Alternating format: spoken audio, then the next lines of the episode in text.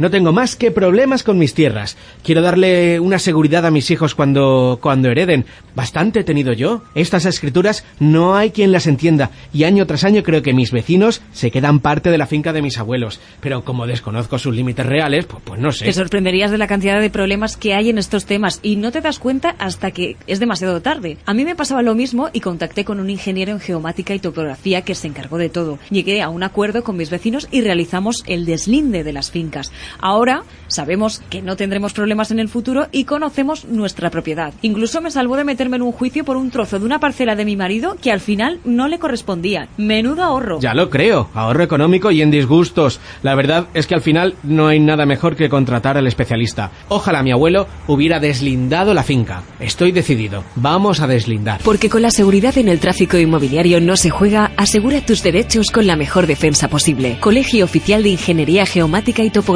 Los profesionales especializados en la delimitación de la propiedad inmobiliaria en España están en coigt.com. ¿Estudiaste ingeniería en geomática y topografía? Ahora te incorporas al mundo profesional. Te unes a un gran número de compañeros de profesión.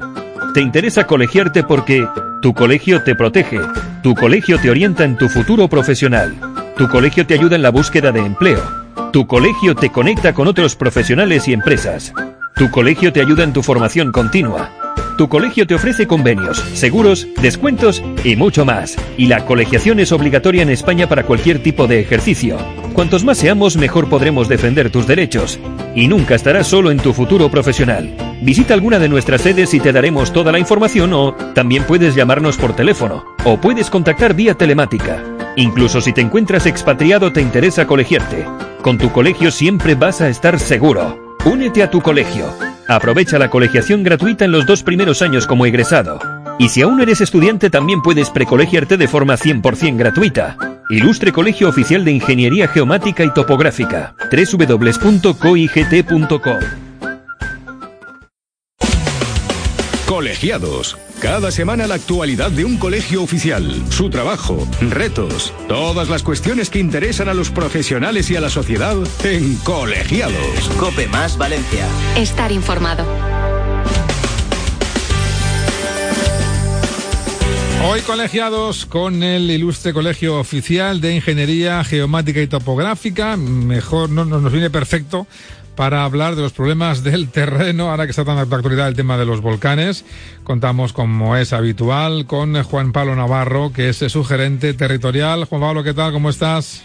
Muy bien, Carles, ¿qué tal? Un placer saludarte. Un placer. Después del periodo estival, y caray, qué oportuno, ¿eh? eh que vengáis hoy aquí por el programa, eh, teniendo como tenemos eh, toda la mirada puesta en La Palma, ¿eh?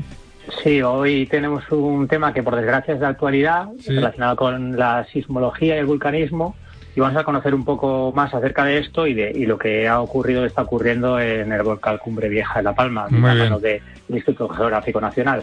Pues vamos a hablar con, eh, a saludar ya a Héctor Lamolda, que es eh, doctor, ingeniero geógrafo en el Instituto Geográfico Nacional y profesor asociado de la Facultad de Matemáticas de la Universidad Complutense de Madrid.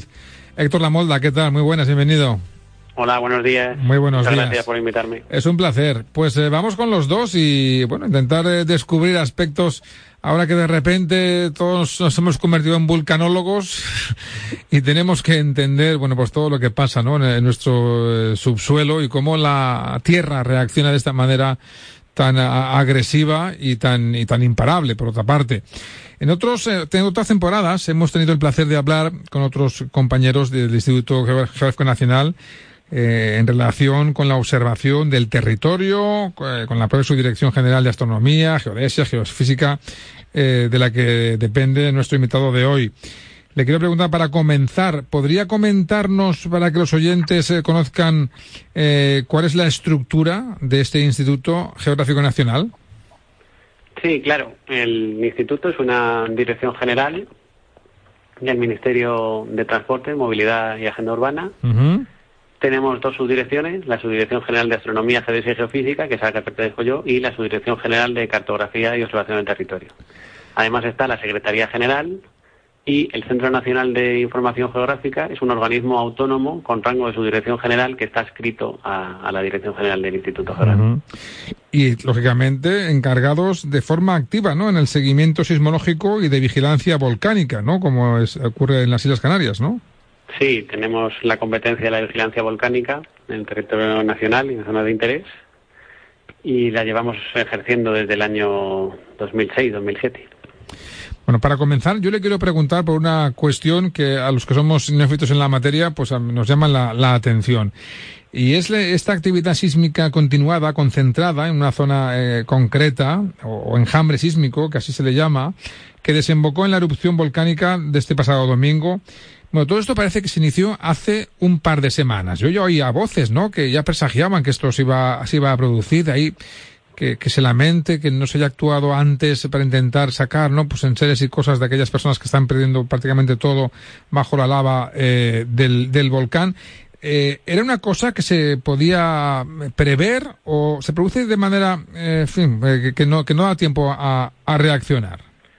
Bueno, hay que decir que los enjambres sísmicos no es algo raro en islas volcánicas como las Islas Canarias. Nosotros estamos pendientes, estamos vigilando y se detectan con cierta frecuencia. Además de la señal del enjambre sísmico, hay otros precursores asociados a la actividad volcánica, como puede ser la deformación del terreno y señales geoquímicas.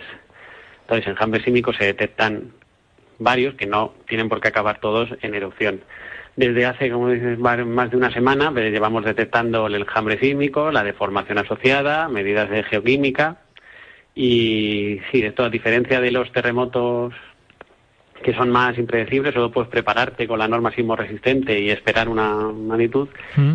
En estos fenómenos volcánicos hay, hay señales precursoras que nos avisaron y estábamos advertidos de, la zona en la que podía salir y más o menos del, marco de tiempo que se podía manejar. Pero no siempre culmina en una erupción, ¿no? Podría haberse quedado en nada y de ahí quizás eh, el que no se actuara con anterioridad, ¿no? Mm, bueno, en otras ocasiones, en, octubre del 17 detectamos el primer enjambre en, La Palma y hasta entonces hemos tenido varios y no, no, ha, no ha culminado. Pero sí, desde el primer momento estábamos en contacto con, con el PEVOLCA y con el Comité de Emergencias y se actuó coordinadamente con, con reuniones diarias en el seguimiento en las que se fue analizando la situación y sí, ha salido todo, ha salido todo dentro de lo que cabe relativamente bien. La zona en la que ha salido no, no ha estado cerca de la costa, no estaba relativamente poblada. Claro, al que a todas las personas que están perdiendo su hogar y el de su familia, eso es un vano consuelo. Pero en términos generales, podría haber sido peor. Pero le voy a preguntar, perdóname que, que, insista, Héctor, mm, eh, a estas personas no se les podía haber dicho saquen lo que puedan ya, ahora que tenemos tiempo, y si no es nada, pues se vuelven a sus sitios y ya está. Bueno, esta gestión la lleva el este cargo del, del PEVOLCA, del Comité de Seguridad. El Instituto Geográfico está en el Comité Científico y, aporta los datos para evaluar la situación. El propio PEVOLCA tiene su, su semáforo, desde verde hasta rojo, pasando por amarillo y naranja. Y en, en estas reuniones del, del plan de emergencias en el que se gestiona todo, todo esto. Ya. Aparte de... El, semáforo pasó de verde a amarillo y que amarillo es que hay que tener precaución porque hay, hay actividad en marcha. Naranja es que esa actividad es inminente y rojo es que ya directamente está la, la, erupción en marcha. Y sí que estuvo en amarillo un tiempo y se procedió a la, evacuación de, personal con, con, movilidad reducida y se actuó en ese aspecto. En fin, afortunadamente no hay que lamentar eh, pérdidas humanas, pero aparte de que se han quedado sin casa tantísima gente, bueno, porque eso es inevitable, si va la lava por tu casa, pues te la, te la sepulta y te olvidas, tantas cosas que se quedan dentro que se podían haber eh, rescatado, que, jolín, pues eh, tendrán un valor, entiendo, emocional eh, incalculable para esas personas. Vamos con más cuestiones. aparte de las Islas Canarias, dentro de nuestro territorio nacional, ¿teníamos alguna otra zona de riesgo volcánico o, sísmico similar que nos debería preocupar? Bueno, un riesgo volcánico comparable a Canarias no sería comparable. Está la zona de La Garrocha, en Olot, en Gerona que, bueno, para considerarse volcanismo activo, el, criterio que se usa es que haya, que haya noticias de actividad en los últimos 10.000 años. Entonces esa condición la cumpliría en la Garocha, pero bueno, muy, muy lejano, prácticamente podríamos decir que ya está apagado. Y en Campos de Calatrava, en, en, Ciudad Real, también hay, hay ciertas dataciones muy antiguas. De vez en cuando hay CO2 remanente en el subsuelo y a veces cuando con una retroexcavadora o con alguna obra se puede pinchar una bolsa, sale un pequeño geyser en campos de Calatrava, a veces sale, sale en prensa, pero es, una, es un resto remanente y vamos, como Canarias no hay, no hay nada comparable en la península. O sea que eso es que el, subsuelo eh, terrestre va buscando salida y de repente pues una salida la deja de utilizar, digamos, y se apaga, ¿no? O se, se, atora y ya se, se, y busca otra, ¿no? Una cosa parecida así sería, ¿no? Bueno, las Islas Canarias es el ejemplo de, de vulcanismo intraplaca, que sí, tiene ahí un punto. Desde luego, desde hace miles de años esas islas llevan, llevan creciendo y evolucionando volcánicamente y bueno, no hay razón para pensar que dejen de hacerlo, seguirá, seguirá siendo así. Vamos por la explicación eh, didáctica de lo que de lo que ha pasado. Eh, ¿Cómo se produce la erupción de un volcán y cuándo deja este de expulsar material eh, volcánico? Porque no todas las erupciones son iguales, ¿no? No, bueno, en Canarias podemos esperar dos grandes grupos de erupciones. El volcanismo basáltico efusivo, que sería este caso, una, una basáltica monogenética, y en el caso de Tenerife, un volcanismo félsico explosivo. Digamos que las erupciones basálticas monogenéticas como estas son relativamente tranquilas. Ya. Si hubiera es, como, la línea de como si se, derramara una natilla espesa, ¿no? No sé cómo. ¿eh? Es de baja explosividad. Sí. Y los magmas están. Como una gaseosa. no tienen demasiado gas y, es de baja explosividad. Vale. Si hubiera surgido en la línea de costa y hubiera habido interacción entre el agua y el magma, sí que se podría haber dado una erupción hidromagmática que sí que podría haber tenido una mayor explosividad. Pero afortunadamente no ha sido así y podemos hablar de una explosividad baja, moderada. Muy bien. ¿Y tienen eh, una previsión del tiempo que va a seguir expulsando lava este volcán o la cantidad de material? No, eso no se puede saber. Lo único que podemos hacer es remontarnos a las fuentes históricas. La erupción de Teneguía, que fue hace 50 años, estuvo 24 días expulsando material. Sí. Y la que la más larga que tenemos constancia estuvo 84 días expulsando. Entonces podemos utilizarlo como una referencia, como un marco temporal, pero no sabemos, no sabemos si esta va a ser más, si va a ser menos o si se va a mantener en, esto, en este rango. Podemos hacernos una idea con las referencias pasadas, pero no hay forma de saberlo. Sí, en ocasiones en, prensa sí que se escucha eh, cifras de, cantidades de material disponible y demás. ¿Esto eh, realmente hay estudios? ¿Se puede saber con seguridad o es más incierto? A través de la deformación detectada en el terreno se puede aplicar un modelo e inferir el volumen de magma que se ha intruido. Mm, pero no es, bueno, no se pueden, es lo, habitual es que no salga todo el volumen de magma que se ha intruido y mm. tampoco sabemos si va a haber una recarga del sistema. Puede ser que haya un nuevo aporte y que vuelva a incrementarse la actividad y empezamos de cero y luego tengamos que volver a esperar. Si no hay un nuevo aporte, en el momento en el que ya va bajando la emisión, esa pendiente de bajada hasta que acaba es relativamente estable y ahí sí se podría hacer una pequeña una previsión con un poco un poco confiable. Pero en el momento en el que si hubiera un nuevo aporte empezaríamos se empezaría de cero ese proceso.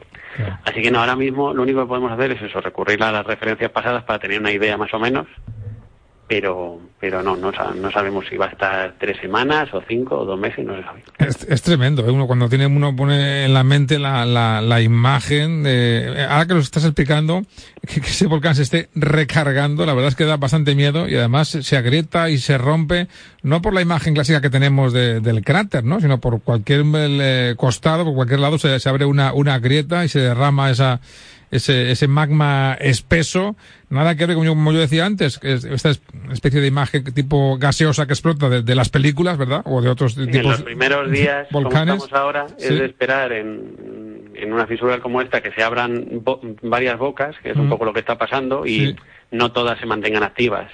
Unas se vayan, se vayan abriendo y apagando.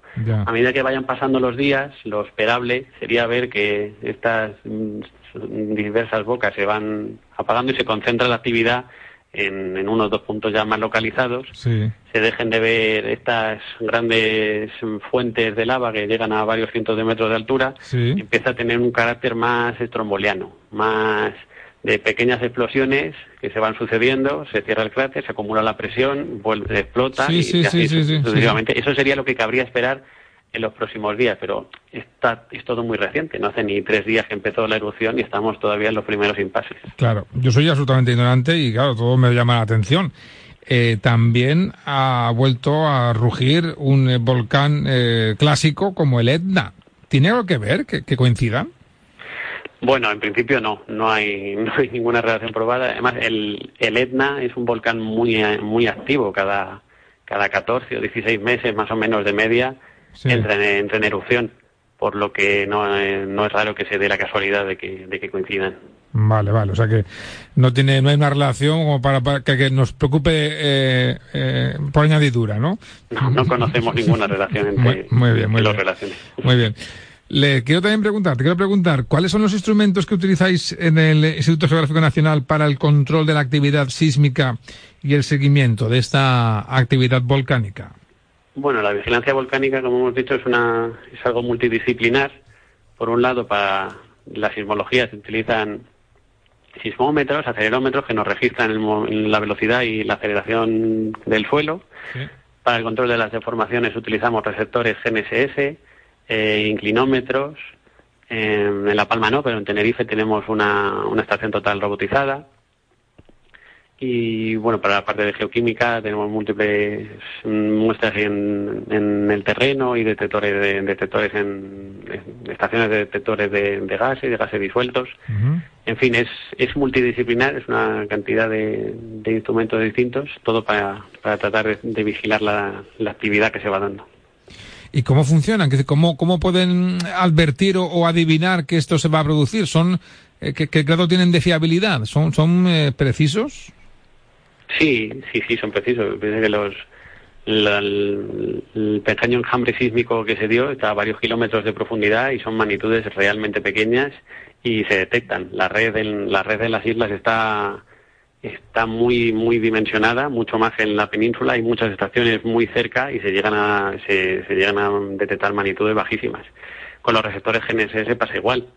Hay receptores cada, cada muy poco muy poca distancia uh -huh. y se pueden se pueden detectar deformaciones bajitas enseguida. Claro. Sí, sí, está, está bien controlado.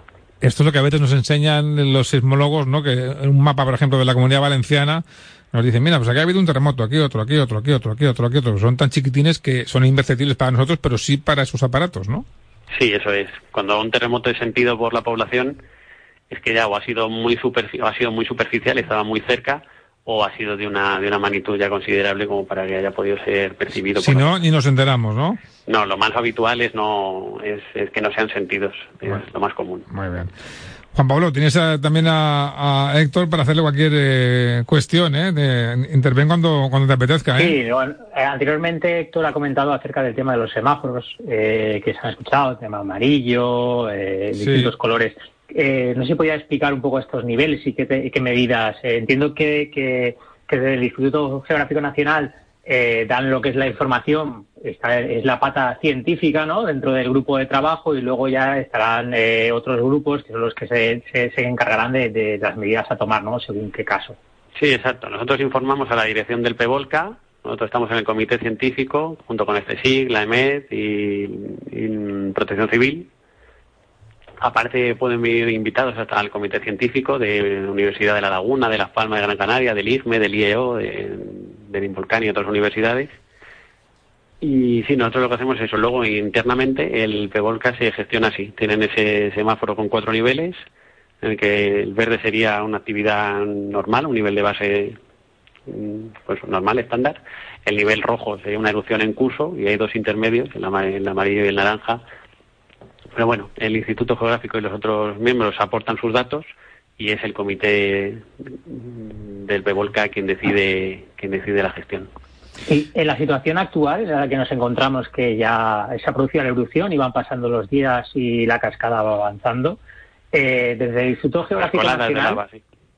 Eh, desde el Instituto Geográfico Nacional, eh, aparte de dos eh, departamentos que estén trabajando de forma habitual en, en este, este tipo de temas, eh, se están apoyando con otros eh, con, otro, con otros equipos, sobre todo para sí, temas sí, igual de moni monitoriz monitorización, de, de, de luego, toda la toda la institución se ha volcado en esto, todas las otras subdirecciones están analizando las las imágenes de satélite, están intentando hacer composiciones.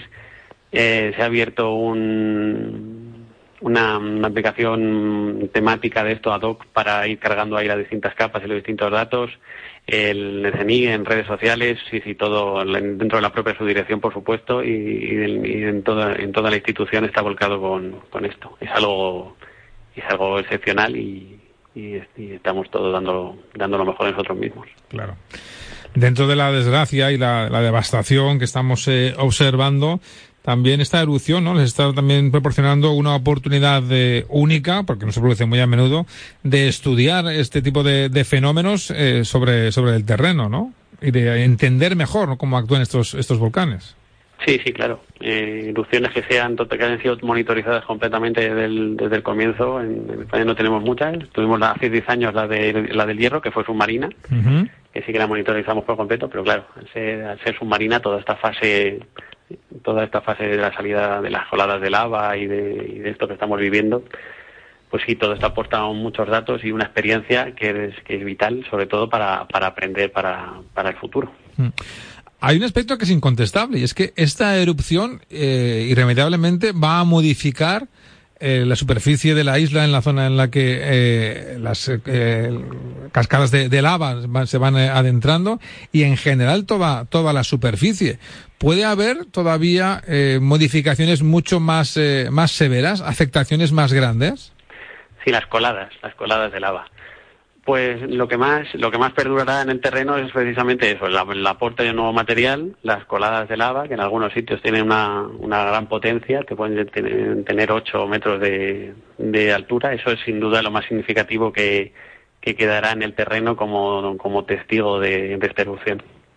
Claro, eso luego se convierte en roca, roca pura y dura, ¿no? Sí, es roca fundida, que a medida que se va enfriando, se, convierte en roca, es muy, está llena de, gases, es muy, es muy porosa, pero sí, sí, se convertirá en roca consolidada y, ahí, o sea, que, donde hubo una casa habrá pues un macizo rocoso y, ya está, ¿no? Sí, así es. Igual que si vemos otras coladas más antiguas en, la propia isla de La Palma o en, Tenerife, en cualquier isla canaria, ahí vemos la colada de lava por donde salió y bueno, poco a poco se irá meteorizando y pero durará décadas. Es, tremendo. Es, esa imagen, ¿no? De, eh, elementos que, desaparecen y que se convierten de nuevo, pues, pues en una colina de, roca, de roca. es un cambio drástico del paisaje al que no estamos acostumbrados. sin duda es un antes y un después. Te quiero preguntar por una teoría un poco, en fin, eh, quizás un poco fantasiosa, pero que ahí está. Eh, hay quien sugiere que después de, esta, de esta erupción eh, el que llegue de tantísimos eh, kilómetros cúbicos de roca al mar puede provocar un enorme tsunami. ¿Esto es verdad o esto es eh, ficción o, qué es esto? Bueno, bueno, esto es un trabajo científico que se publicó. Bueno, hay que decirlo primero que las islas volcánicas crecen de esta manera, erupción, erupción tras erupción se va elevando el edificio y en ocasiones estos edificios volcánicos colapsan. Por ejemplo, si nos fijamos en la parte norte de la isla del Hierro, todo el Golfo, ahí se cree que hace 80.000 años hubo un colapso de, esa ladera y, kilómetros cúbicos de material cayeron al mar, se puede ver en el fondo, en el fondo marino. Eso es, eso es así, eso es cierto. Ahora bien, este trabajo en concreto, digamos que hace unas, asume el, uno, el, los peores escenarios simultáneamente. Entonces, digamos que asume una, una erupción Mm, enorme, asume también que produciría una que se que se descolgaría el flanco el flanco este de la Palma y que todo ese flanco caería simultáneamente a la vez al mar en un único punto.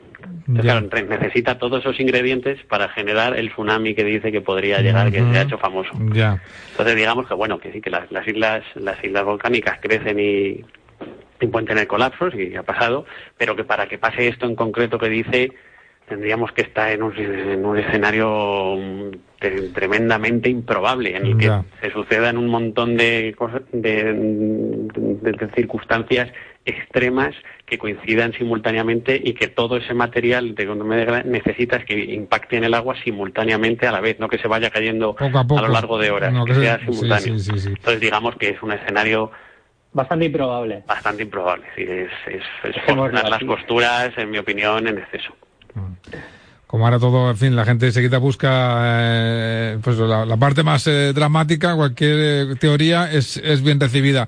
Para hacernos una idea, en, este, en esta intrusión hemos modelado un volumen que estaría en torno a los 0.02 kilómetros cúbicos.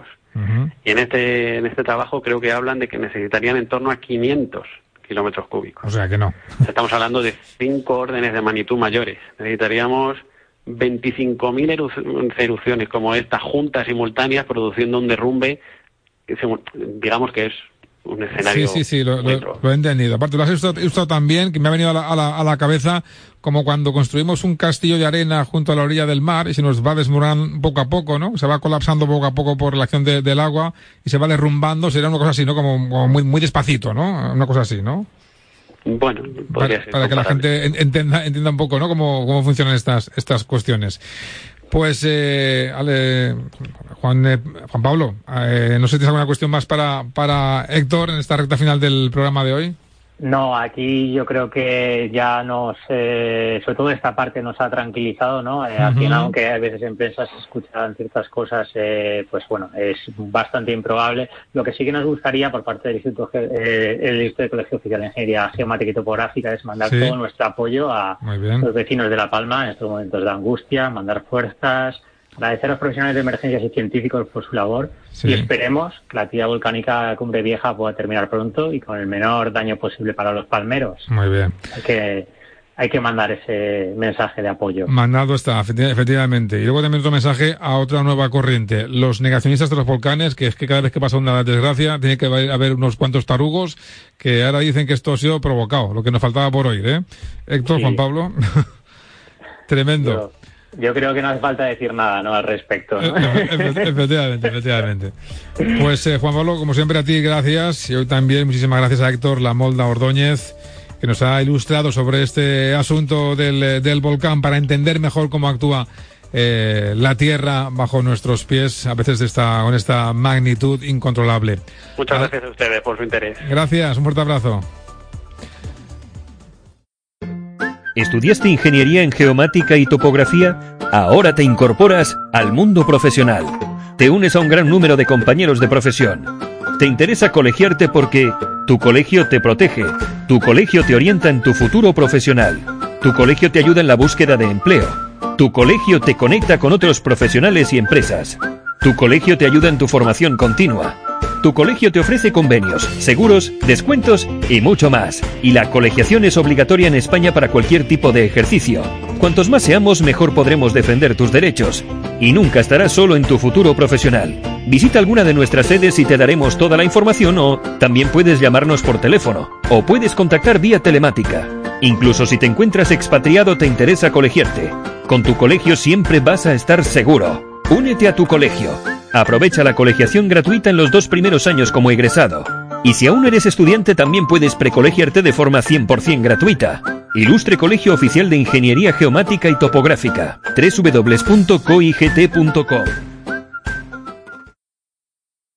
El otro día fui al notario para segregar una parte de mi finca para mi hija y me pidieron un plano georreferenciado y, no sé qué de un GML. No pensaba que esto fuera tan complicado. Ya lo creo que lo es y yo con mi patrimonio no me la juego. A mí me pasó lo mismo cuando quería arreglar mi finca en el registro de la propiedad. Quería asegurar mi propiedad para que mis hijos no tuvieran problemas cuando ya no estuviera y finalmente inscribimos la cartografía de esta. Ahora mi parcela en catastro y registro de la propiedad coincide con la realidad y ya estoy tranquila. ¿Y cómo lo solucionaste? Necesitarás contactar con un ingeniero en geomática y topografía o ingeniero técnico en topografía. Te asesorarán en lo que necesitas y no tendrás que preocuparte de nada. Trabajan día a día con registradores y notarios y son los expertos en estas materias. Eso me comentaron en la notaría. Tienes razón. Ahora mismo contacto con su colegio profesional y, y me evito problemas. Porque con la seguridad en el tráfico inmobiliario no se juega, asegura tus derechos con la mejor defensa posible. Colegio Oficial de Ingeniería Geomática y Topográfica. Los profesionales especializados en la delimitación de la propiedad inmobiliaria en España están en COIGT t.com